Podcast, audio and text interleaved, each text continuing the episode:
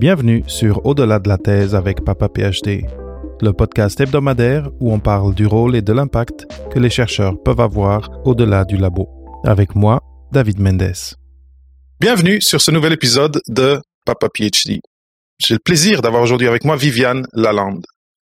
Viviane a obtenu un diplôme d'ingénieur en génie mécanique de l'Université de technologie de Belfort-Montbéliard en France, puis une maîtrise recherche, système québécois, en génie biomédical, ainsi qu'après un doctorat en génie mécanique spécialisé biomécanique du Polytechnique de Montréal au Canada.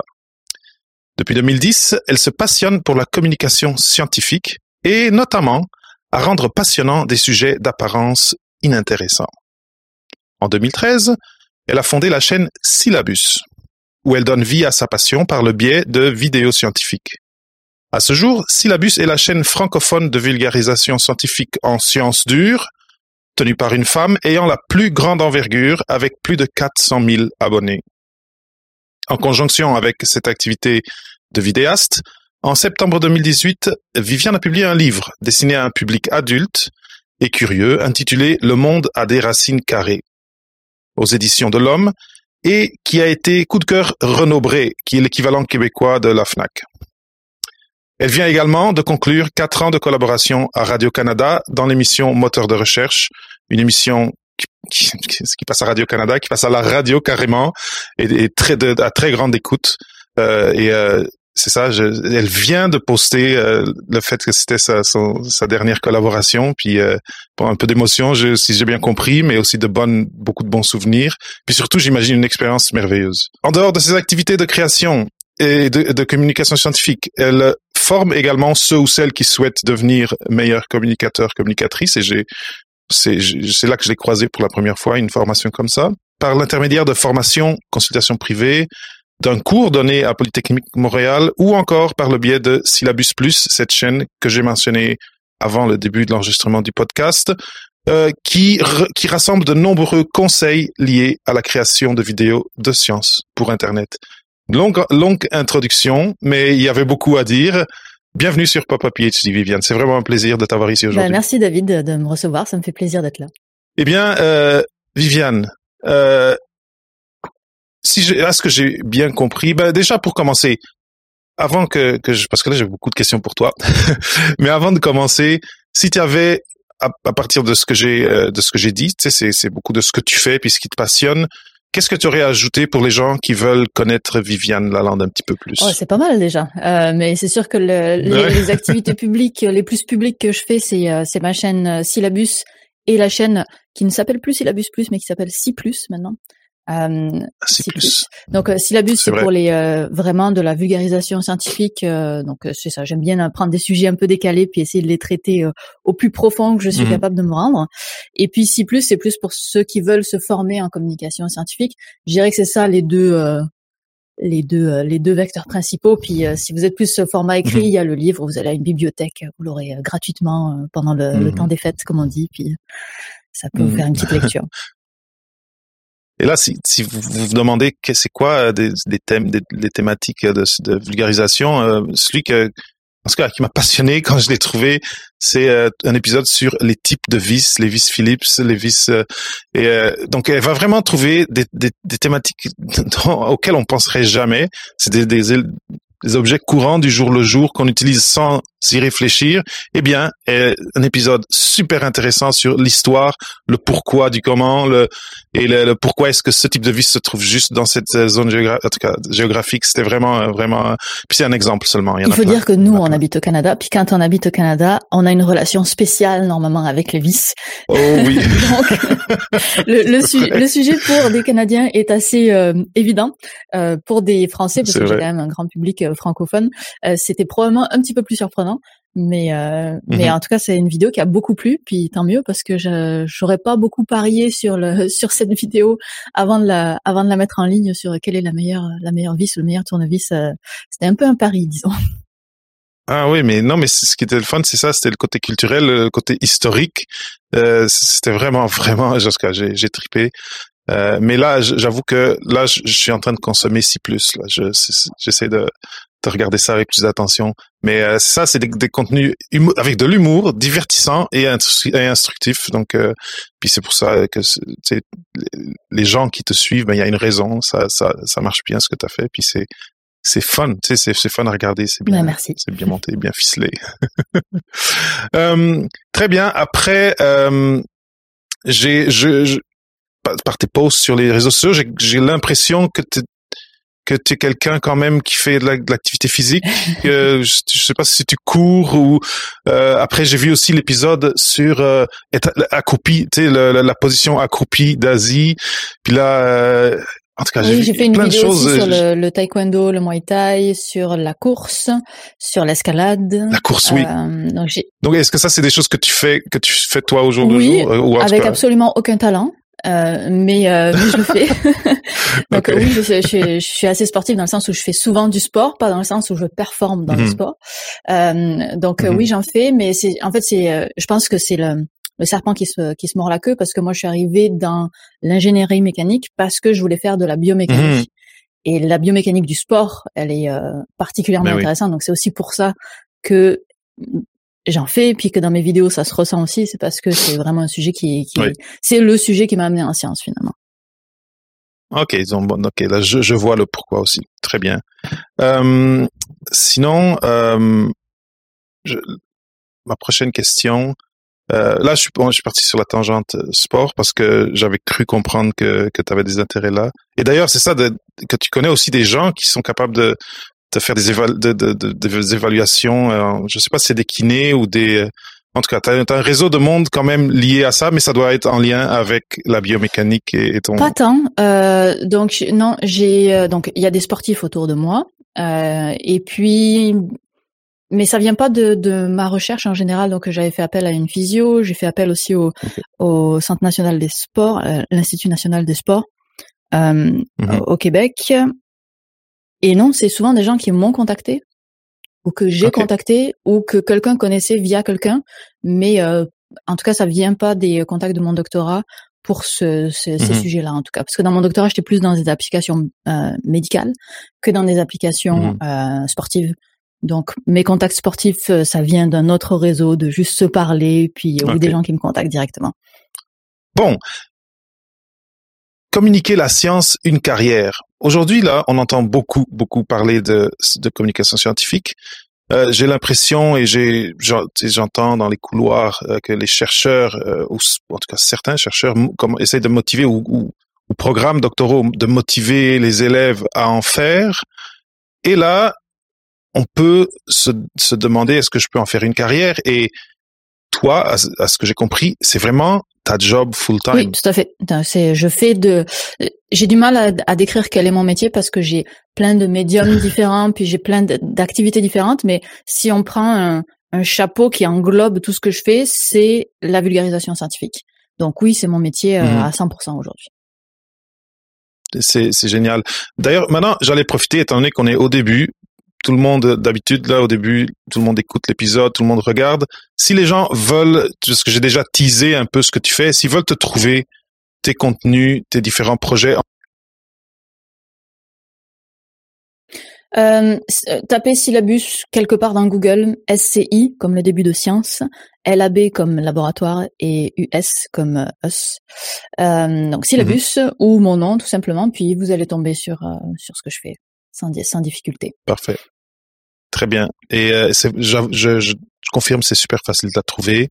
Et, euh, et après, sur euh, des, des, réseaux euh, sociaux où les gens peuvent peut-être ou te, te suivre Twitter, ou, Instagram. ou te, t'envoyer un message. Il y en a un préférentiel pour toi Est-ce que non, tu préfères? Instagram, les deux, ça marche bien. Facebook, c'est n'existe plus pour moi. donc Facebook, Twitter, Instagram, c'est les deux les deux les plus où je suis le plus souvent. Et tu as le handle syllabus dans, sur les deux. Pas Instagram. Instagram, je suis euh, Viviane underscore syllabus. Ah, Viviane underscore syllabus. Il y a pas de syllabus et ben je n'arrive pas à le récupérer. Ah, c'est vrai, c'est dur ça, en tout cas. Euh, après ce petit moment euh, de, de, donc de, de promotion de, de tes plateformes, euh, on peut donc retourner à ton histoire parce que là, tu as fait plusieurs choses, euh, quelque chose qui, qui ressemble, certaines qui ressemblent à mon expérience, par exemple, de venir de l'autre côté de l'océan pour, euh, pour faire des études euh, plus poussé. Euh, mais euh, donc master euh, et après t'as fait donc c'était pas master, master hein. c'est si tu l'avais fait mm. en France. T'as fait une maîtrise ici au Québec. Est-ce que après, est-ce que tu as fait comme le fast track? Comment ça s'est passé cette J'ai fait ma maîtrise euh, dans, dans un domaine qui m'a fasciné. J'ai adoré ma maîtrise. Probablement les deux meilleures années de ma mhm. vie. C'était de la recherche. Donc, mhm. euh, si jamais il y a des Français qui nous écoutent, les masters et maîtrise recherche, c'est pas du tout la même chose. C'était deux années de recherche. Et après ça, euh, j'en avais conclu que la recherche, ça me plaisait beaucoup. Euh, mais je voulais pas me fermer d'autres portes. Je me disais que si je vais faire un doctorat, ça me ferme d'autres portes, ça, ça, ça, restreint quand même pour un certain type de métier. Et euh, donc je me disais, il faut au mmh. moins que j'ai une expérience en industrie. Je suis allée en industrie, j'ai travaillé euh, six mois dans une entreprise qui fait des antennes de satellites. J'ai pas trop aimé ça. Oh, ok. Euh, donc je suis partie assez vite et je suis revenue en académique en tant qu'associée de recherche d'abord sur un un projet, un génie minier, absolument rien à voir avec euh, ce que je faisais d'avant, avant. Et après, je suis allée, euh, j'ai commencé mon doctorat en, biomécanique. Ok, ok. Et, euh, mais c'est intéressant parce que c'est ça ici, parce que j'ai parlé de fast track. Déjà, j'ai utilisé un anglicisme. Je te félicite. Mais ici au Québec, non, c'est ça. je sais pas c'est quoi le terme, peut-être accéléré ou en tout cas ici au Québec, tu peux faire la maîtrise et la, la finir et faire ton mémoire, mémoire de maîtrise ou bien, des fois, les profs, ils te suggèrent quand tu es, pour diverses raisons, ça va bien, puis tu as des données, et là, ils voient que tu as le profil. Après la première année de maîtrise, ils disent, est-ce que tu veux passer directement en doctorat? Et, euh, et le, terme anglais, c'est fast track, donc c'est la voie rapide. Et ça fait économiser euh, un, an ou deux ans, parce que donc la maîtrise c'est deux ans et le doctorat dans mon université en moyenne c'était cinq ans. Euh, et plus si affinité, hein, dans, même dans d'autres endroits. Donc ça fait sept ans au total pour sortir avec le, le doctorat, puis en commençant un niveau mmh euh, à, à, 23 ans hein, quasiment. Donc euh, ça fait beaucoup. Et donc le fast track, la version accélérée, ça permet de gagner au moins un an. Oui. Et après, j'ai eu dans, dans, mon entrevue avec euh, Olivier Olivier Hernandez du, du planétarium, lui, il, il, avait une opinion que que je trouvais qui était pertinente, qui était le fait de faire ta maîtrise au complet, euh, tu apprends déjà, surtout si c'est avec la recherche et si tu fais, si tu écris un mémoire, ça te donne, t'as plus d'informations pour savoir si tu veux vraiment faire un doctorat. Tu, tu vas mm-hmm. être plus, tu vas être plus capable d'étayer ta décision du doctorat si tu fais si tu fais les deux ans, si tu les termines, si tu si tu, si tu fais ton mémoire. Mais après, c'est aussi un cas par cas. On trouvera toujours des raisons pour allonger la durée des études, mais je trouve que quand on est en doctorat, c'est pas la peine d'aller par là. Je, je pense qu'on peut plus hmm. réduire. Euh, je veux dire, en Europe, euh, ils finissent leur euh, leur master avec six mois de six mois de stage. Nous, c'est l'équivalent, hmm. c'est deux ans. Et après, c'est trois ans de doctorat, qui s'étale un peu à trois ans et demi éventuellement. Donc, on, on sort pas du tout avec la même expérience et pourtant sur le marché, on a la même, valeur. Donc, euh, je trouve que c'est, il y a, peut-être un entre-deux à aller trouver, que ce soit du côté européen ou du côté nord-américain. Euh, peut-être se rencontrer euh, au milieu des deux, ce serait pas aberrant. Au milieu, je suis totalement d'accord. Puis des fois ici, ça peut être six ans, sept ans à certaines, certaines mhm. places. Euh, moi, ça a été, ça a été long et en tout cas. Mais, mais mais là où je trouve que c'est intéressant de, de, finir la maîtrise, c'est quand si t'es pas sûr tu veux faire un doctorat. Ah oui, bien sûr. Et euh, là, tu finis ta maîtrise et tu donnes la chance parce que là, là, tu peux faire un, un vrai raccourci. Si tu à la fin de la maîtrise, tu dis non, moi, un doctorat, c'est pas pour moi, mais tu as ta maîtrise, tu as fait ton mémoire et là, tu peux passer directement à la phase suivante. C'est ce que j'ai fait moi, d'ailleurs. Ouais. Voilà. Et après, tu as eu de l'expérience professionnelle. Mhm. Et après, quand tu as décidé d'aller au doctorat, mais c'était déjà, c'était, euh, c'est quoi qui t'a, ouais, c'était réfléchi. Mhm. C'était quoi qui, ton, ton, parce que là, tu étais sorti, tu étais euh, dans, sur le marché du travail. Oui, tu étais assistant de recherche. Est-ce qu'il y a une conversation? Est-ce qu'il y a eu un, déclic qui a fait comme ok là je, repars, je repars sur le la paillasse et euh, je, je vais faire le doctorat? Je pense que j'ai vraiment pas aimé mon expérience euh, en industrie. première chose. En industrie, ouais. Euh, je pense que c'est surtout ça. Euh, en industrie, je pense que ça peut être. J'étais dans un gros groupe euh, en antenne de satellite, donc ça veut dire que c'est extrêmement contrôlé parce qu'il y a beaucoup de normes, il y a beaucoup de donc c'est très c'est très lourd oh comme euh, comme logistiquement en fait, c'est très lourd. Euh, et donc juste le, le, contexte dans lequel c'était, donc il fallait euh, puncher. comment on appelle ça en français? Il fallait pointé le le, le, matin puis le soir puis euh, on était dans un cubicule et puis les, euh, les informations qu'on me donnait on me donnait jamais toutes les informations pour que je pour que je devais j'étais une exécutante. Jamais on utilisait mon mm-hmm. ma façon de réfléchir. Et mais mm. c'est pas aberrant non plus quand on commence un travail qu'on arrive dans une grosse entreprise que on commence bas puis on, on monte. Mais avec l'expérience que j'avais eue en maîtrise où j'étais euh, euh, la chef de mon projet, on avait accompli plein de trucs, on avait travaillé en équipe. Euh, toutes les semaines, on se retrouvait en réflexion intense pour dire ok, qu'est-ce qu'on fait à partir de maintenant? Ça, ça n'a pas mhm. marché. Comment est-ce qu'on trouve une solution? Puis là, de revenir à non, la seule chose que tu as à faire, c'est à suivre exactement la tâche que je te dis, sans avoir besoin de comprendre la suite. Ça, moi, je... Oui, c'est frustrant et Donc, euh, j'ai dit, OK, ben, je vais retourner au docteur. Très bien. Et, et, et après, moi, ce que j'aimerais savoir, c'est euh, le, le, doctorat. Euh, à un moment donné, j'imagine, et parce que ça, ça j'ai jamais eu cette conversation avec toi, que le, le la piqûre de la communication, de la science, c'est apparu pendant ton doctorat? Non, c'était avant ça. Euh, non, j'ai commencé ah, mon doc en 2013 ou 2014 quelque chose comme ça. 2013 c'était le début de la chaîne, donc tu avais déjà ouais, commencé. donc j'avais déjà commencé. J'avais fait un. En fait, le, je pense que je suis depuis euh, toute petite euh, attirée par ça. Quand j'étais euh, quand j'étais ado, je faisais mhm. un, un journal, un magazine qui s'appelait Le Monde Illustré parce que mon père lisait Le Monde. Et euh, donc j'en ai retrouvé deux exemplaires euh, chez moi cet été. Et puis donc j'avais des articles scientifiques que je faisais, euh, que j'écrivais à la main, que je mettais des petites images et tout. Donc je pense que c'est quand même assez vieux cet intérêt. et hmm. mais en fait ça ça c'est beaucoup c'est beaucoup arrivé au Québec parce que en France je sais pas à chaque fois j'avais une mauvaise expérience dès que je faisais des des, des présentations particulièrement au lycée euh, donc euh, vers 17-18 ans, quand je présentais, j'étais très très à l'aise et puis je sais pas pourquoi on, on me disait oh t'as l'air d'un ingénieur, mais c'était une insulte, alors que hmm. finalement c'est ce que je suis devenue. Donc euh, voilà, enfin, je suis formée en ingénierie, je ne suis pas ingénieur, je ne cotise pas à l'ordre des ingénieurs du Québec. Donc, faut faire la distinction. euh, et, et puis au Québec, en fait, c'était quand je suis arrivée, c'était j'ai tout de suite commencé en recherche. Puis je sais pas si c'est la même chose en France, j'en ai aucune idée. Mais il y avait énormément de concours de recherche.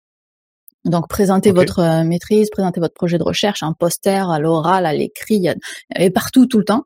Et, euh, et puis moi, j'étais dans une volonté de découverte parce que j'arrivais dans un nouveau pays, euh, j'avais pas d'amis, on était voilà. Donc, je participais à tout ce qui passait. Et et puis j'ai aimé ça. Et puis à un moment donné, il n'y avait pas assez de concours pour me satisfaire, donc j'ai ouvert mon blog.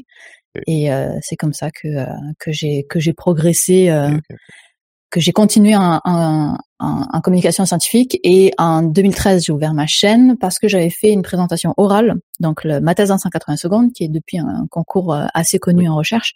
Mais c'était la première édition moi quand je l'ai fait la seule édition qui existait en francophone où les maîtrises étaient acceptées, parce qu'après c'est passé uniquement euh, pour les euh, pour les étudiants de doctorat, parce que donc ma thèse en 80 secondes, c'est un concours en trois minutes où on présente ce qu'on a fait dans sa recherche euh, à un public, à un grand public général, pas des gens qui sont formés en sciences. Et c'est un concours qui vient du monde anglo-saxon, qui a été importé en français et qui a été inventé, inventé, importé donc en 2012 au Québec la première année, j'ai participé euh, en tant que maîtrise. Et l'année d'après, ça a tellement bien marché qu'ils l'ont envoyé aussi en France. Et là, en France, comme il n'y a pas d'équivalence master-maîtrise, comme les équivalences n'ont aucun sens, ça a été fermé aux maîtrises et c'est passé uniquement au, euh, au doctorat.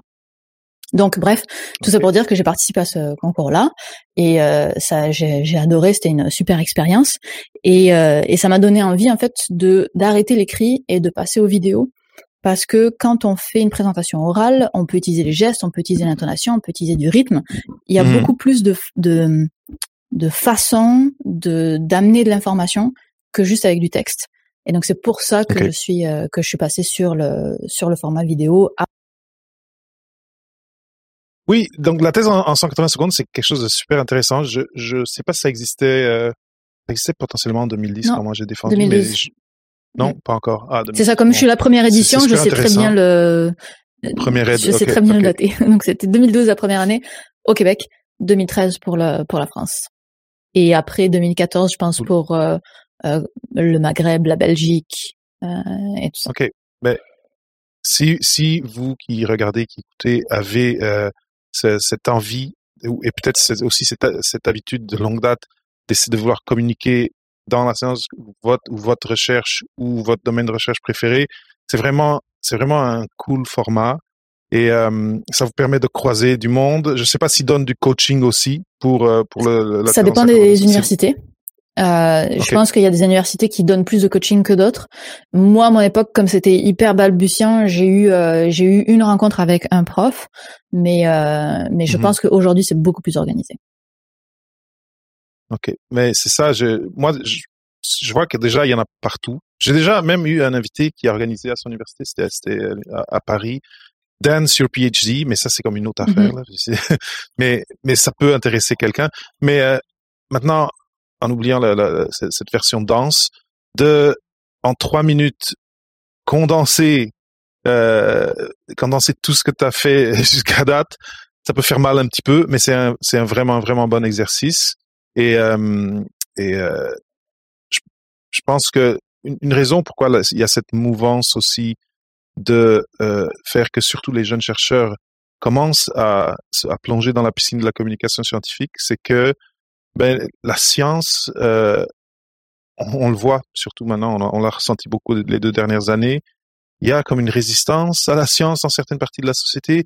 Il y a une, un travail actif de d'envoyer de, de, la désinformation sur les réseaux. Et qui de mieux que les gens qui sont euh, dans la recherche, s'ils ont cette envie et ce, ce don, pour pour juste parler directement sans intermédiaire de, de ce qu'ils font et, euh, et, des formats comme ça sont vraiment, vraiment excellents et, euh, et c'est des expériences enrichissantes à ce que j'ai compris. Ouais, tu le sais, non? Tu en fais aussi? Oui, bon, j'ai jamais fait ça par rapport à, à, ma recherche mhm. moi non plus. et à de, de la recherche. C'est la vie, moi, c'est la vie des mhm. chercheurs. Mais, euh, mais moi, ces deux ans de Papa PhD m'ont enrichi beaucoup, c'est sûr. Là, puis, puis j'ai grandi dans certaines choses. C'est drôle à dire là, mais je suis devant une caméra et un micro, mais à la base, je suis comme timide, un peu introverti, et ça, tu sais, ça m'a, ça m'a ouvert un terrain dans, de ce côté-là que je, que je soupçonnais pas. Donc, euh, donc c'est ça. Et, c'est ça, c'est en plus c'est. Dis-moi, mais c'est vrai que tu étais dans la première version où c'était un peu peut-être euh, un tuba essai, mais c'est quand même un, espace. Tu sais, en sécurité, t'es, t'es comme, euh, c'est pas menaçant tu peux. Tu sais, tu y rentres, c'est un. Le, le, la thèse entre ah, en 180 euh, secondes. Mm. Ça, tu, tu vas te, tu vas te tester tes idées, ton ta capacité de pitcher ton projet, euh, et il n'y a pas de ça, c'est pas. En fait, il y a pas de, il y a pas de risque, il y a pas d'effet secondaire, mettons. Pas de risque, voilà. Et euh, en fait, le seul effet secondaire, c'est que le fait que ça prend du temps à préparer. Donc je dirais que c'est ça le gros défaut de ma thèse en 180 secondes. Sinon, il y a tout à y gagner, même si on veut pas forcément travailler en, en communication scientifique après. C'est juste que euh, le doctorat en général, on va nous demander toute notre vie euh, ce qu'on a fait en doctorat, toute notre vie. Ça, n'arrêtera jamais. Et, euh, et donc mmh d'avoir un, un speech qui représente ce qu'on a fait, euh, dans, dans, dans, ce doctorat-là, c'est ça va nous servir quoi qu'il arrive, et de faire l'exercice de synthèse de toutes ces années de recherche à juste trois minutes, c'est une compétence qui c'est une compétence transversale qui se, qui se, qui s'applique à, à toute sa vie, quoi. D'être capable de faire ça dans son métier mmh. euh, plus tard, ça va être de toute façon nécessaire.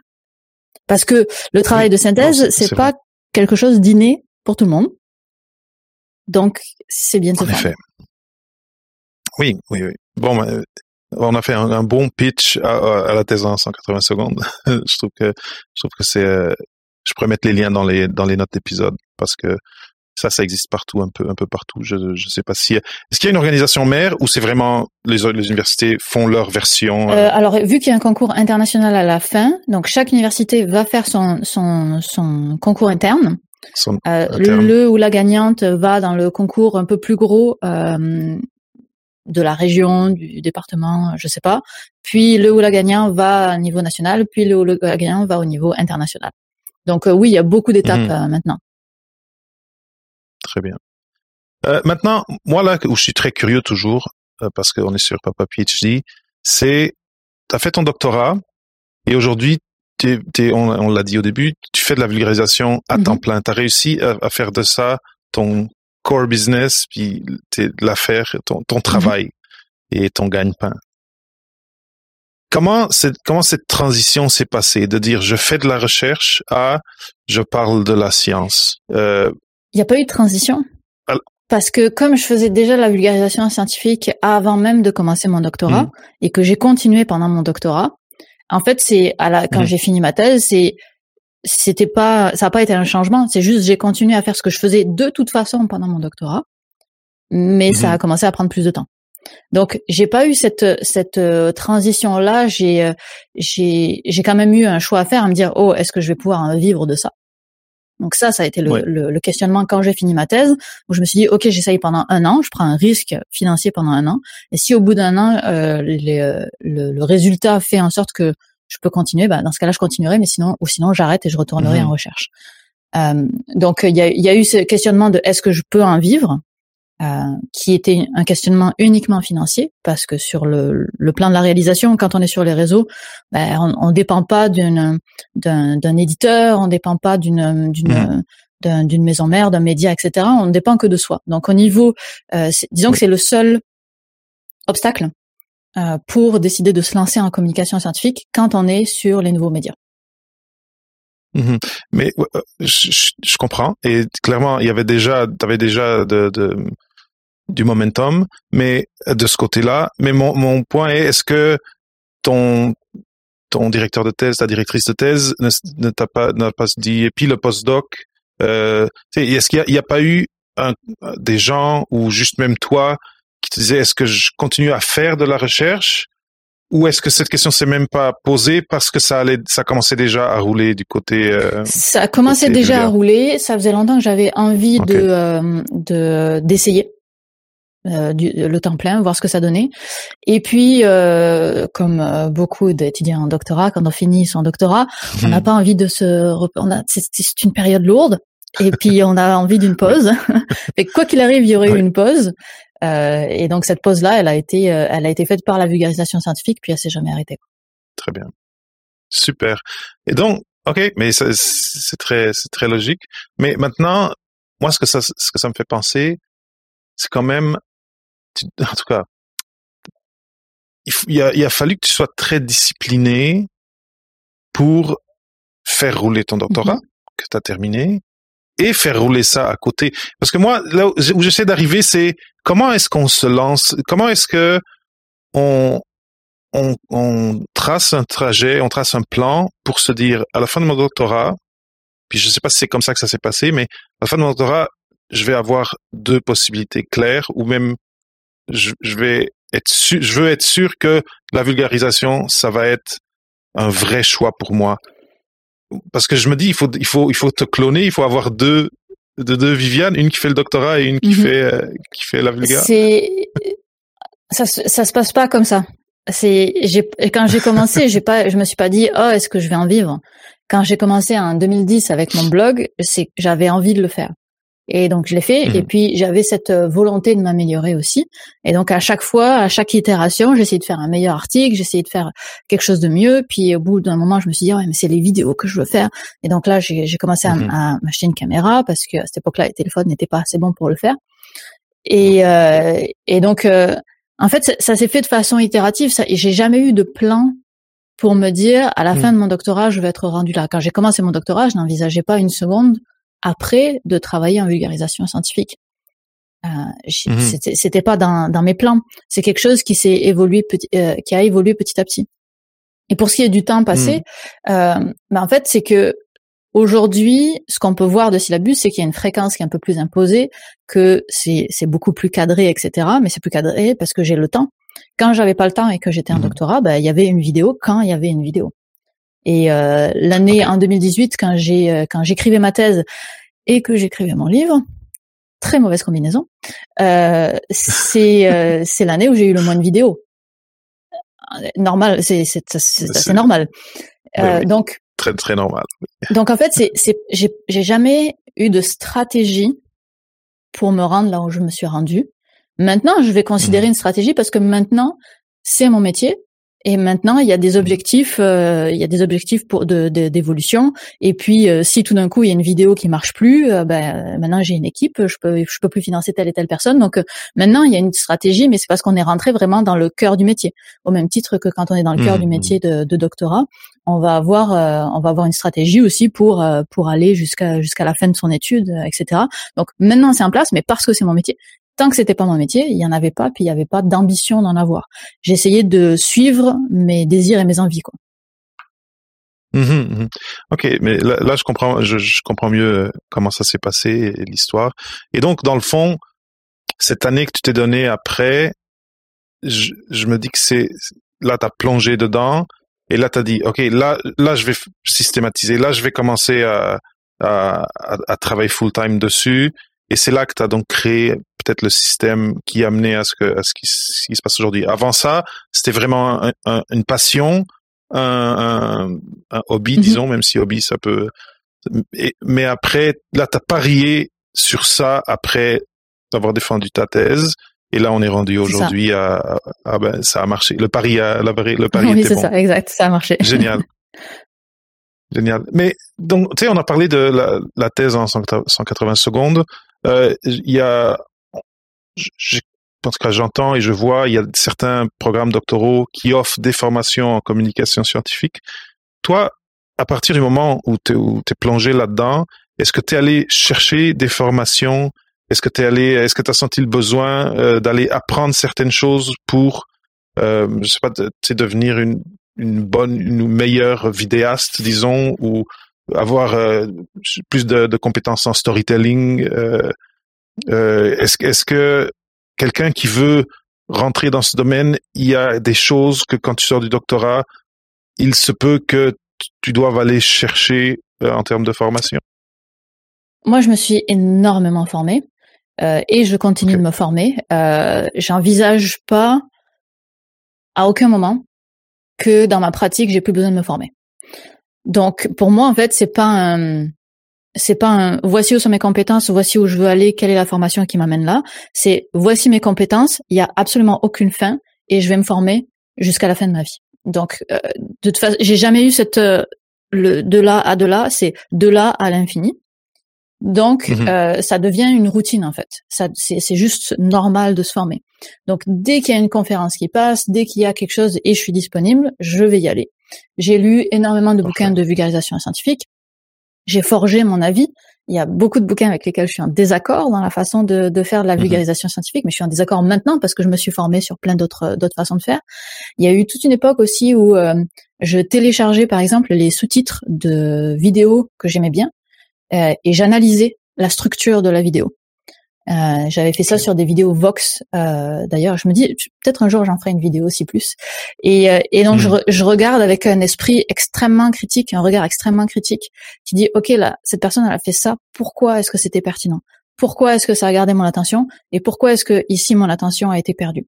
Euh, J'ai regardé énormément de tutoriels pour me former en montage parce que évidemment toute la partie technique, les lumières, les caméras, tout ça, je, partais de rien, ça m'a jamais intéressé avant.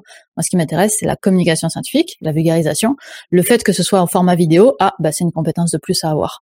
Donc, euh, je suis allée me former énormément sur ça.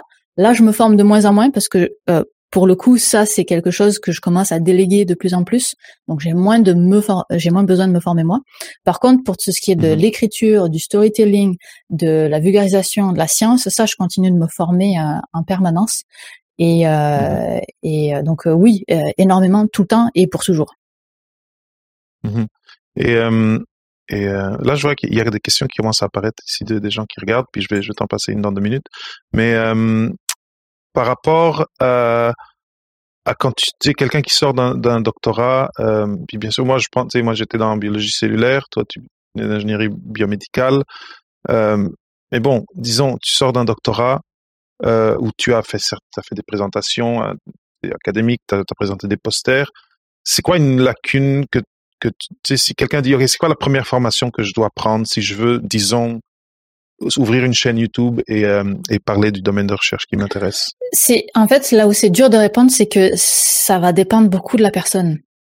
Euh, tu vois, donc j'enseigne à, à l'université un cours de vulgarisation scientifique et euh, j'avais 14 étudiants cette session, c'est toujours des petits groupes. Et puis les étudiants, ils n'arrivent pas du tout avec le même niveau. Certains, il faut mhm. insister sur un concept de base, base, base qui est à qui est-ce qu'on s'adresse euh, quand on quand on parle public et puis qui a énormément de ramifications. C'est une question qui est souvent euh, qui est souvent balayée mais qui est extrêmement importante, qui a beaucoup de ramifications, beaucoup d'implications sur le texte. Et euh, il y en a pour qui il faut faut vraiment insister là-dessus. Puis d'autres en fait qui sont rendus mais qui sont bien meilleurs que ça. Puis en fait c'est leur présence à la caméra qui va être plus importante. Donc c'est difficile de répondre. Moi, euh, ma considération, c'est de toujours aller chercher à s'améliorer au niveau du texte, parce que pour la vidéo, euh, ça peut être facile, quoi. Un, téléphone, un petit mhm. micro, euh, on, on, peut arriver à attraper les gens avec un extrêmement bon texte et une mauvaise vidéo, mais on peut difficilement attraper les gens avec une très bonne vidéo et un mauvais texte. Donc pour mhm. moi, le mhm. fond euh, prévaut sur la forme. Et, euh, et donc, je, je, travaillerai énormément là-dessus. Puis, euh, aujourd'hui, ce que je fais dans, dans, mes, dans, mes, dans mes cours, c'est que je prends des exemples de mauvaise vulgarisation, puis je montre pourquoi est-ce que c'était, c'était pas bien fait. Puis ces exemples-là, mmh. j'en, trouve euh, à plein d'endroits, c'est facile. Mais j'en prends mmh. aussi de mes premiers articles à moi que j'ai écrits. Quand j'étais déjà intéressée par la chose, que ça faisait déjà partie de ma passion, que je voulais me former, eh ben ces articles-là, ils sont pourris.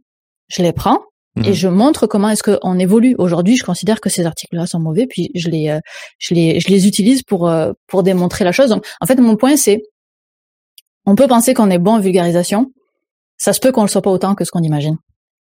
Mhm, et euh, mhm. parce que la vulgarisation, c'est pas seulement de d'arriver à rendre un, un concept simple, c'est une énorme partie.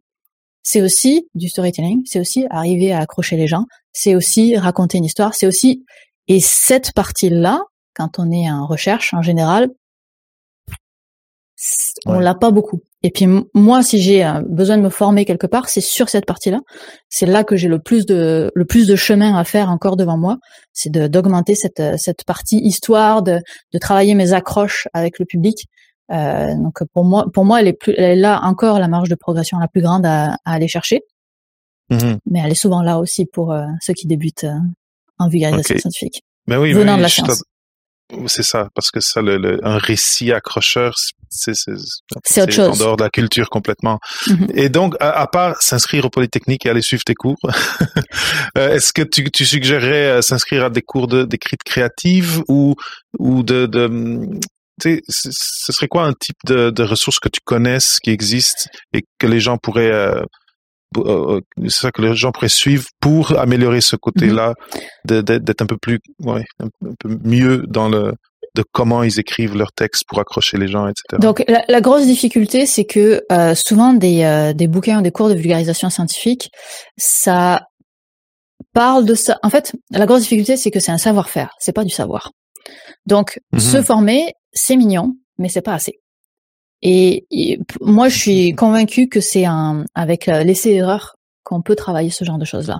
Donc, aller sur une formation, certes, euh, sur euh, ma chaîne C+, il y a, y a des, euh, des choses là-dessus, il y a plein de bouquins. Peu importe la source que vous prenez, vous allez avoir des bons conseils là-dessus.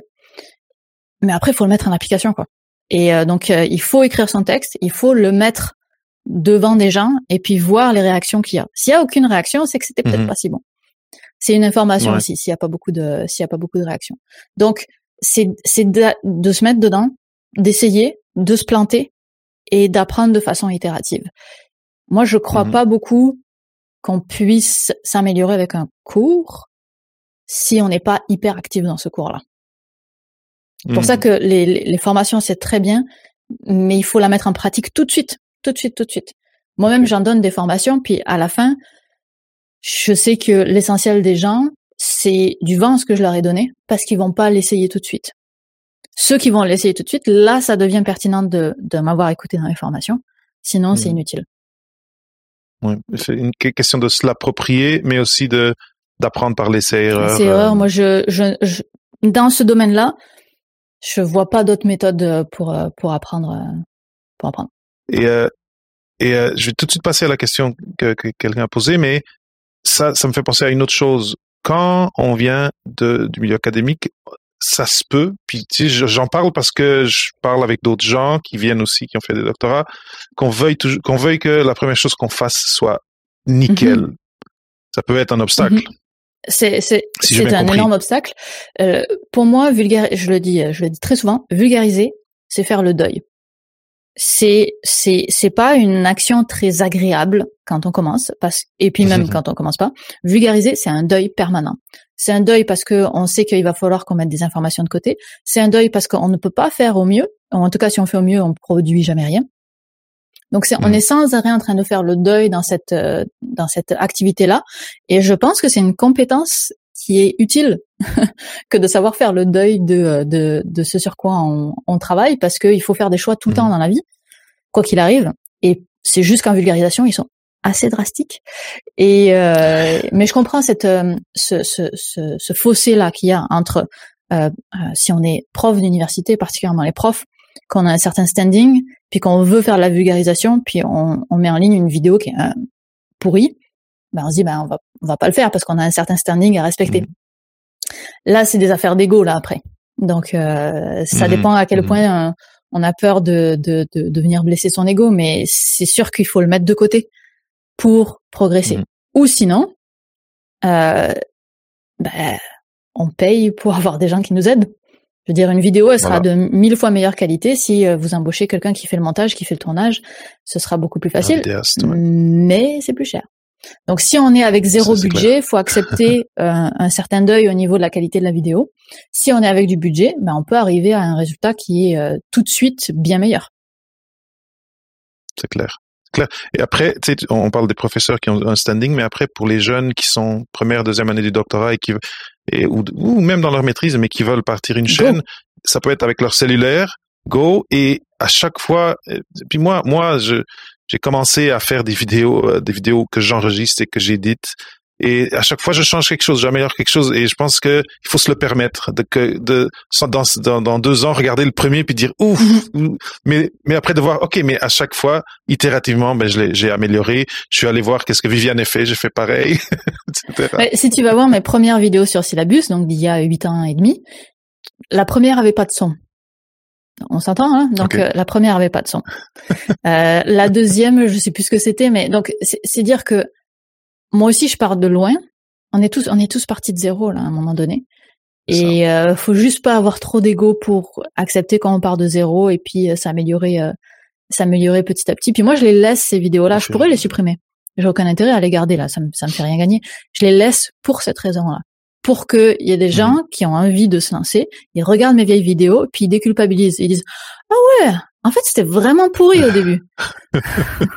Oui, parce que c'était nul. elle, était pas, euh, c'est ça, elle était pas comme ça depuis le début. Elle a, elle a, elle, a, appris, elle a grandi. Très bien. Donc, faut pas hésiter à, à itérer. C'est ça. Je trouve que c'est une, une, très très bonne leçon pour tout le monde qui veut se lancer euh, là-dedans. Et la, la, partie du deuil, de choisir juste une chose à la fois, pas trop de messages, si mm-hmm. en tout cas par rapport au temps. C'est ça que tu avais parlé dans la présentation que j'ai vue. Je trouvais ça très intéressant, l'idée du deuil. Alors, il y a A, tu connais, qui pose deux questions d'affilée. La première, c'est, on sait que la vulga fonctionne et est motrice en France, mais qu'en est-il d'Amérique du Nord? Et après, il complète avec une chaîne syllabus en langue anglaise, c'est envisagé.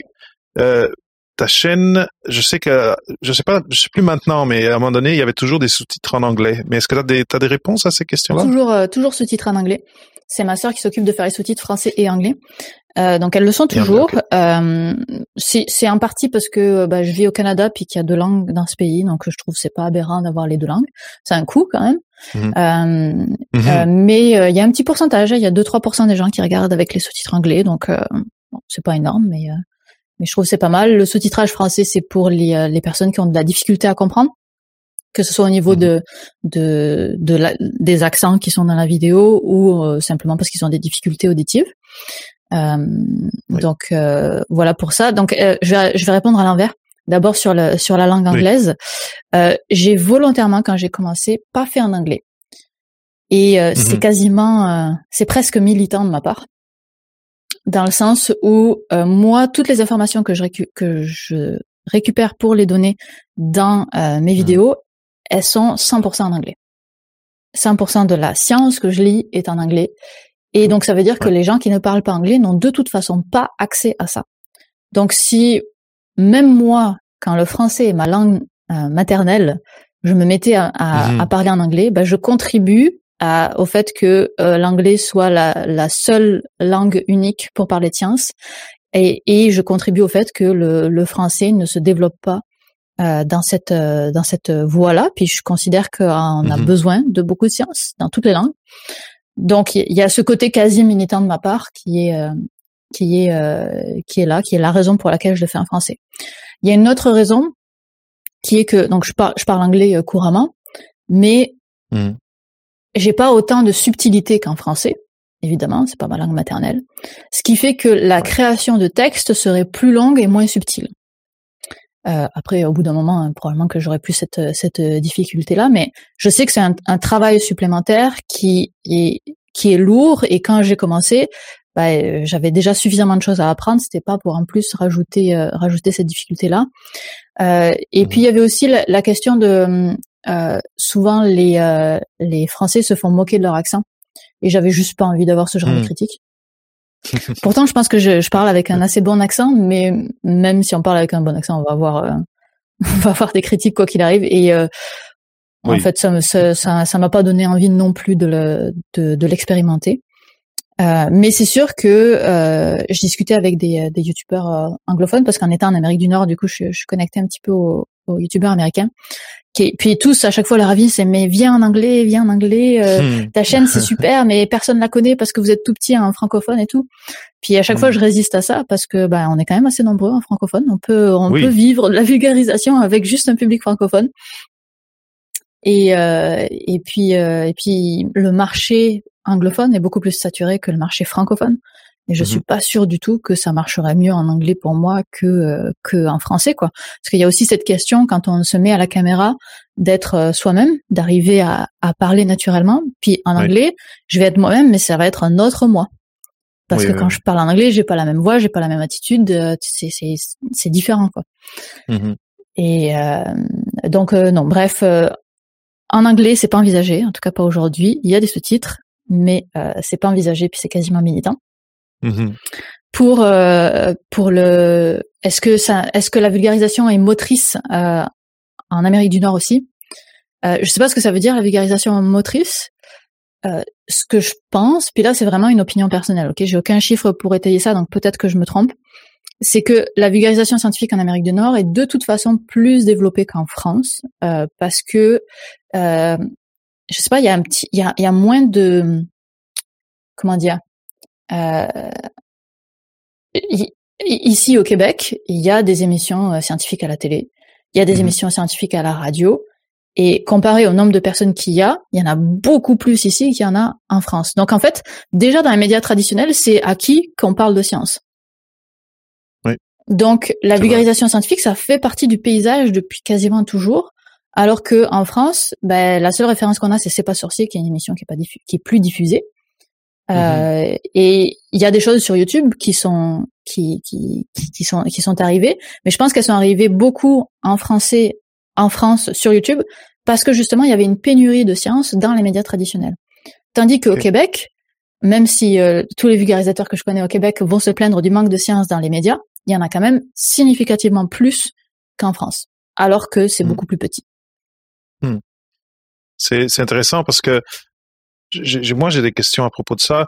Euh, numéro un, j'ai un commentaire. Moi, j'ai l'impression que la, la culture d'aller d'aller s'instruire sur un médium de, par soi-même du côté anglophone, quelque chose qui existe depuis plus longtemps. Euh, ce qui ce qui est aujourd'hui euh, les audiolivres, dans le temps, c'était books on tape, c'était des cassettes et c'était très fort dans l'anglophonie il y a déjà très très longtemps. Et je pense que c'est pour ça que moi, tu sais, je fais le podcast côté podcasting, l'industrie, surtout côté États-Unis, mais aussi Angleterre, c'est comme tellement plus important que la francophonie. Je pense qu'il y a, un, côté historique et culturel du pourquoi. Après, par exemple, je, je sens qu'il y a une vague quand même du côté podcasting assez forte. Je me demanderais, toi qui, qui dois avoir au moins les, tes doigts sur le pouls de, du, du côté YouTube, j'imagine que côté francophone aussi, mm-hmm. Tu viens de me dire plus ou moins que oui.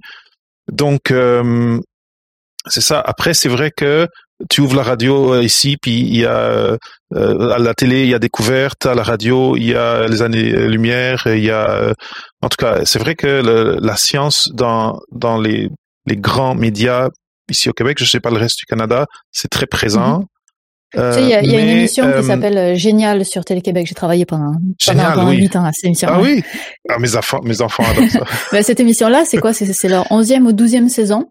Et ils sont à, ah, à une heure de grande écoute, je crois, de 18 à 19 ou de 19 à 20, quelque chose comme ça, tous les jours. Ah, non, non, c'est...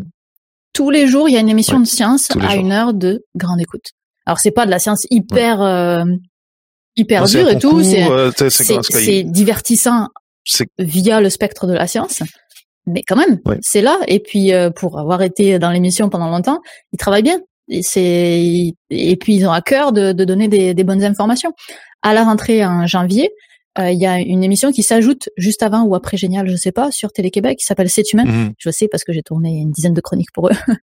c'est pour ça que je le sais. Et dans genre, il va y avoir deux émissions scientifiques à la file tous les soirs, tous les soirs sur Télé-Québec. Ok. Je veux dire. Euh... Ben c'est c'est c'est c'est significatif, mhm. c'est ça. Maintenant, après, c'est ça, parce que ça, c'est quand même, c'est des médias, de grands, des grands canaux de médias que, qui, que quasiment tu peux pas éviter de les écouter. Après, c'est différent par rapport aux médias comme une chaîne mhm. YouTube ou un podcast où là, c'est les gens qu'il faut qui ait cette habitude d'aller les chercher. Et c'est pour ça que je dis que il y a une culture qui est qui est déjà très développée côté anglophone et qui commence euh, ou, ou qui a une espèce de vague de fond, je pense, que je, ressens côté francophone, mais qui est pas du tout rendu au même niveau. Et le marché du podcast euh, aux États-Unis, c'est ridicule. L'argent qui est mis dedans, les, les annonces, tu sais, l'argent qui est fait en publicité autour de podcasts. Je pense qu'on n'est pas rendu encore du côté de la francophonie et j'ai l'impression. C'est la même chose pour les vidéos. Que, hein. que pour les vidéos. Les, les, budgets vidéo euh, en Amérique du Nord ou en, ou en France sont pas tout à fait les mêmes non plus. Euh, on va être toujours euh, toujours en décalage là-dessus, puis euh, mais comme on est en décalage sur les salaires aussi, c'est juste une autre façon. Hmm. pour moi là, c'est vraiment deux systèmes différents et, et je les mettrai pas. Je on peut les comparer, mais jusqu'à un certain point, quoi. Mmh, mmh.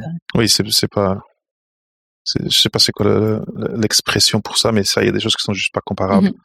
Mais, euh, mais, mais, en tout cas, juste, pour voir si on finit dans, sur un, bon, un bon, euh, un bon feeling, encore en, bon français. Mais les choses euh, s'améliorent. Tu es quand même.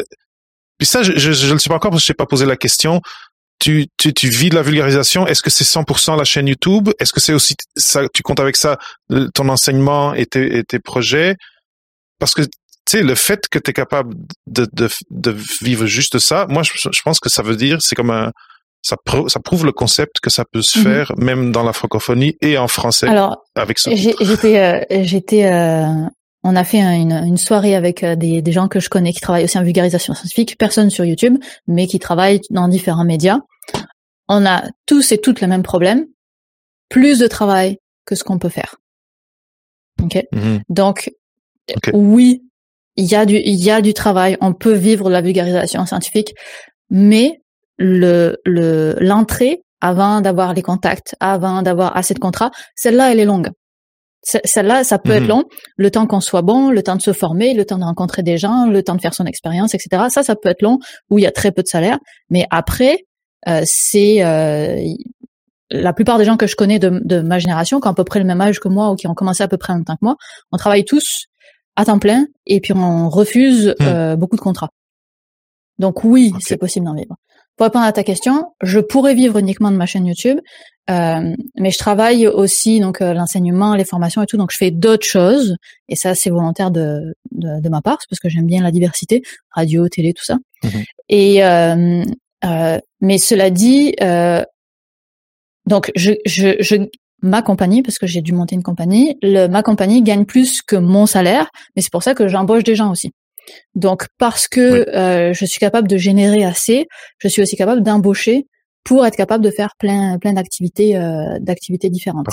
Donc oui, on peut euh, on peut gagner sa vie en vulgarisation. Il faut juste être patient sur le début et s'accrocher, puis se former, puis développer son réseau, etc. et après c'est mmh c'est tout à fait possible. Bon, et là, j'imagine on arrive vers la fin de l'entrevue, mais tu viens de toucher à quelque chose de très important, euh, bâtir son réseau. Est-ce que, euh, disons ici au Québec, il y a, moi j'en pense à quelques-unes, mais j'aimerais savoir ton, ton avis, une association, euh, des regroupements de gens où c'est intéressant euh, auquel c'est intéressant de s'associer pour commencer à connaître d'autres gens qui sont dans le domaine et, et, et commencer d'avoir ce type de conversation. Oui, tout à fait. Le, c'est plus difficile avec la pandémie parce qu'il y a plus de, il y a plus d'événements. Donc commencer en pleine pandémie, c'est plus dur et c'est plus long que, qu'avant, c'est sûr. Euh, moi, l'association où je suis, c'est l'association des communicateurs scientifiques du Québec, l'ACS. Mhm. euh, et puis ils organisent des, euh, bah, ils organisaient euh, des, euh, des soirées de mhm. temps en temps de réseautage qui sont juste là pour parler avec les gens. Et puis, bah, moi, c'est comme ça que j'ai rencontré la plupart des gens qui travaillent dans le dans le même milieu que moi. Euh, à l'université aussi, quand on va faire des activités de, de vulgarisation scientifique, souvent les, les, jurys qui viennent évaluer les concours, ben c'est souvent des journalistes ou une personne là, une personne là, une personne là. Et donc comme ça, on se bâtit un petit peu le réseau, puis il faut parler avec les gens, puis c'est comme mhm. dans tous les métiers, le réseau c'est la clé. Donc euh, faut aller mhm. parler aux gens, faut sortir, il faut c'est ça, communiquer dans le fond. Après, moi, euh, un exemple qui me vient en tête, c'est quelqu'un que j'ai croisé live la semaine passée euh, aux, journées phares de l'université de Sherbrooke. C'est euh, Thomas Milan. Et, je le connais, je le connais, je le connais. Et... il est sur Twitch. Oui, il, ouais, il fait sa chaîne. C'est ah là, j'ai pas le nom de sa chaîne. Mais je, vois qui c'est, mais Thomas Milan, vous le trouverez. Et juste pour dire aux gens qui écoutent, Thomas a, a a une chaîne Twitch où il, parle de science euh, à, sa façon. Il a, il a choisi Twitch comme plateforme, qui c'est un peu atypique, mais c'est son choix, puis ça marche, ça marche assez bien. Et, euh, et ben lui, il vient d'être embauché par Lyric où il travaille, où il travaillait Lyric, comme euh, euh, institut de recherche euh, clinique. Ah man, je vais mais à peu près, euh, c'est, on est dans quel domaine? C'est un, un, institut de recherche en, en euh, clinique biomédicale. Je pense qu'on n'a pas besoin de l'acronyme, mais juste de savoir de, de, quoi ça de, de quoi ça causait. Donc il a été embauché par l'IRIC pour? Pour les com dans le département de mhm. com. Et là, il reste proche de la science, même qu'il reste lié à un institut de recherche en immunologie et en euh, mhm. peut-être cancérologie.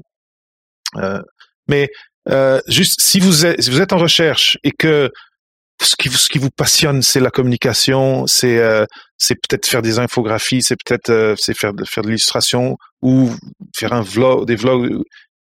Faites-le, démontrez-le autour de vous et, euh, et dites-le à votre entourage. Et je, je pense à votre entourage, l'institut où vous travaillez.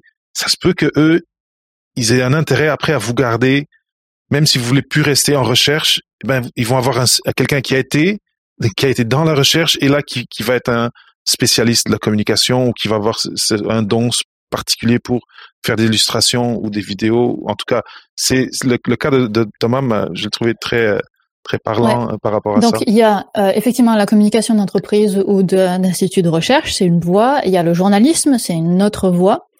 Il y a aussi les euh, les animations en classe. Il y a par exemple une une compagnie qui s'appelle les neurones atomiques à Montréal qui va en classe euh, de, pour les pour les pour les jeunes et qui fait des animations scientifiques. Donc on peut aussi euh, travailler dans ce genre de domaine. Il y a euh, les euh, les jeux sérieux, je pense c'est Créo que ça s'appelle, je, suis pas sûre, mais au ah, Québec c'est c'est du développement de jeux vidéo scientifiques.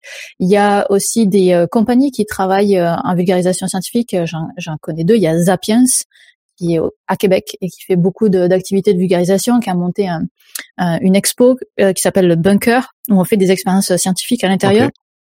Ça a l'air très cool. J'y suis jamais allée, mais j'aimerais vraiment y aller. Euh, hmm. Il y a aussi euh, une compagnie qui s'appelle euh, Impact Scientifique, où eux ils font de l'infographie de science. Donc il y a il y a beaucoup de il y a beaucoup de choses et dans les, les, les gens que je connais il y a aussi beaucoup de gens qui travaillent en télé et en radio à faire ce qu'on appelle de la recherche, donc ils sont recherchistes, c'est-à-dire qu'on leur donne un sujet, mhm. puis ils montent un dossier de recherche sur le sujet que l'animateur va utiliser ensuite. Euh, Qu'est-ce qu'il y a d'autre? Euh, il y, a, y, a, vraiment et puis il y a des gens comme moi euh, qui sont sur les sur les sur les mhm. réseaux sociaux. Euh, donc au Québec c'est plus rare qu'en France, mais mais c'est aussi une voie. Donc il y a, y a mhm. beaucoup il y a beaucoup beaucoup de possibilités là-dedans et on imagine que c'est très restreint qu'on va jamais réussir, mais on prend ce temps-là un peu long et un peu ingrat, on peut. ça peut, ça, peut marcher, c'est ça. Et si, et s'il y a une passion, ça c'est, c'est, c'est vrai que une chose importante que tu as dit, c'est pensez bien à ce qui le public auquel vous aimeriez parler, parce que parler à des enfants et parler à du grand public et parler euh, à des, des dans le niveau entreprise, c'est des choses différentes. Euh, mais c'est des espaces qui existent et où, peut-être vous avez plus une attirance pour l'un ou pour l'autre, euh, en effet.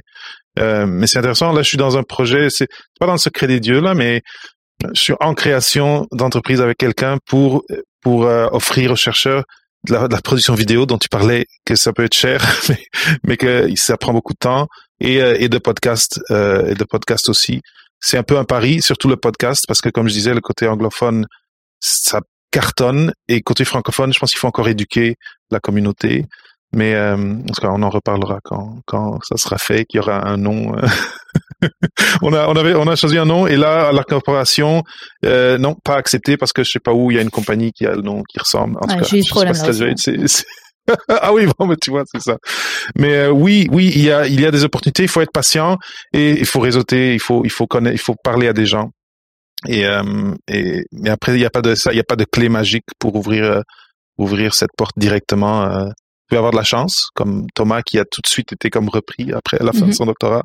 Bah, de la chance, si c'est ça qu'on veut faire. Si c'est ça qu'on veut faire. Moi, ça, moi, ça m'intéresserait pas de faire de la communication de euh, en institution. On m'a proposé des, des, un poste en communication scientifique institutionnelle. Puis moi, ça me convient pas du tout. Donc, on, on a le droit aussi d'avoir des des, sections qui ne le journalisme pour moi ça a été un non euh, direct euh, depuis le début aussi. Euh, sur ce, Viviane, si là on a déjà donné plein de conseils, plein de trucs et astuces quasiment pour si quelqu'un est intéressé à faire de la, de la communication scientifique, la vulgarisation scientifique. Mais là, pour finir là, on est quand même en re-Covid quasiment, euh, même si pas exactement, mais avec Omicron qui arrive. Euh, et donc, comme tu disais, les associations font plus de, réunions euh, en présentiel. Le réseautage, c'était, tu vas sur LinkedIn, puis tu peux démarcher un peu les gens, mais c'est pas la même chose. Donc, pour quelqu'un qui serait, c'est qui a très envie de, de s'impliquer dans un projet, de hum, de se lancer dans quelque chose, mais peut-être pas toute seule ou tout seul. Euh, Est-ce que tu aurais des, des conseils pour cette, pour cette, ce moment compliqué où les choses où les choses sont pas comme d'habitude et où les défis sont un petit peu plus euh, on, de taille? On a tous un réseau parce qu'on est humain et qu'on communique avec des gens. On a tous un réseau. Donc c'est mhm. pas parce que on peut pas agrandir notre réseau en ce moment, en tout cas plus difficilement, que on n'a pas de réseau en ce moment. Donc, si on veut se lancer dans un projet, ben, on essaie de contacter des gens qui sont les plus susceptibles d'être intéressés par ce projet-là. Je veux dire, si on a besoin mhm. d'avoir une autre personne avec ça, on peut aussi se lancer tout seul, il y a, y a, pas de problème. Euh, et puis ces personnes-là, peut-être elles sont pas intéressées, mais elles connaissent quelqu'un. Donc euh, le réseau, ça part des personnes qu'on connaît déjà en fait. C'est jamais ça arrive jamais, rarement, ça arrive de, de se pointer devant une personne qu'on connaît pas et de dire bonjour, je voudrais que tu fasses partie de mon réseau. Ça se passe jamais comme ça. Donc il faut partir des, des, des, gens qu'on a déjà tout simplement. Et puis bah, les gens qu'on a déjà, ça va faire qu'on va rejoindre ce réseau-là. Puis petit à petit, on va agrandir son réseau, etc., etc. C'est pas euh, le, le, le, réseau, c'est une aide, mais c'est pas euh, la seule façon de, en tout cas, que, comment dire, c'est une aide à la progression, mais c'est pas ça qui fait que vous allez produire. Le fait que vous alliez mmh. produire quelque chose, c'est ça vient juste de vous là. Donc mmh, mmh. produisez. Après, euh, demandez-vous comment euh, comment vous développer et ça viendra assez naturellement de, dans le comment vous développer que ah il y a telle personne qui fait la même chose que moi, je vais la contacter et puis euh, comme ça de fil de fil en aiguille. C'est beaucoup plus facile de contacter quelqu'un quand on a déjà euh, des, euh, des problématiques ou qu'on repère une personne qui fait à peu près la même chose que soi que de contacter quelqu'un en disant je voudrais faire la vulgarisation scientifique puis on contacte déjà Martin Carly qui est l'animateur phare de, de Télé-Québec dans l'émission Génial. Ben, il y, a trop d'étapes là entre entre tout ça donc faut commencer petit, faut accepter de commencer petit. Oui. Et si euh, et aussi juste regarder parce que des fois aujourd'hui on peut être chacun chez soi derrière Zoom, mais euh, s'il y a des collègues dans votre euh, dans votre promo, dans votre cohorte qui peut-être ont aussi cette envie, ben mettez-vous ensemble. Faites, euh, commencez quelque chose à deux. Si tout seul, c'est un peu, ça fait un peu peur. Et euh, des fois, il y en a un qui est mieux à écrire, l'autre qui est mieux à, euh, à éditer. sais, ça, ça peut être aussi une solution de, de se créer un petit club et, et de partir avec quelque chose. Et, et, après, comme, comme disait Viviane, une fois que vous aurez un premier jet de quelque chose ou un premier quelque chose de publié, ben là, c'est ce sera intéressant ou plus facile d'aller parler à quelqu'un d'à côté qui fait la même chose et vous pouvez parler. Parce que souvent, t'en parlais aussi dans une de tes vidéos, les collaborations entre personnes sur une plateforme, entre podcasteurs, entre, entre youtubeurs, c'est quelque chose qui arrive ben, quand l'un peut voir, ah, toi, tu fais ça, ah, moi, je fais ça. C'est organique. Ah, c'est intéressant. C'est organique. C'est ça. Très bien. Viviane, euh, on a, on a couvert beaucoup de terrain, à, mon avis. Euh, c'était super intéressant. J'ai, en tout cas, de mon côté, je, je, sens que je comprends qu'est-ce qui s'est passé dans, ces années euh, depuis euh, depuis 2018 et même avant. Et, euh, et je pense qu'on a on a lancé des, pistes pour les gens qui s'intéresseraient à, faire plus ou moins la même chose. Et, et, je, pense qu'un un point, c'est lancez-vous sans peur, sans peur de, de paraître d'être pas assez bon, puis comparer pas, faut pas se comparer aux chaînes qui sont déjà établies, puis que, comme tu disais, si tu regardes ta vidéo d'il y a huit ans, bon ben, c'était pas comme comme ce qui sort aujourd'hui. Et après, euh, l'autre chose que je sens, je comprends, c'est des conversations avec des gens. Oui, tu peux commencer tout seul un projet, mais à un moment donné, c'est de rejoindre la communauté de monde qui ont les mêmes intérêts, qui font les mêmes choses. On peut apprendre, on peut échanger, on peut collaborer et c'est très enrichissant. L'humain, c'est la clé. Merci d'avoir écouté ce nouvel épisode d'Au-delà de la thèse avec Papa PhD. Cette semaine, un trésor de la voûte, mon entrevue avec Viviane Lalande. Si tu apprécies le contenu que je produis semaine après semaine, tu peux contribuer à la production du balado en te rendant sur papaphd.com slash PayPal. Ta contribution sera énormément appréciée. Et si tu veux aider un petit peu plus, N'hésite pas à partager les épisodes qui t'inspirent avec tes collègues ou avec tes amis. Merci, bon partage et au prochain épisode d'Au-delà de la thèse.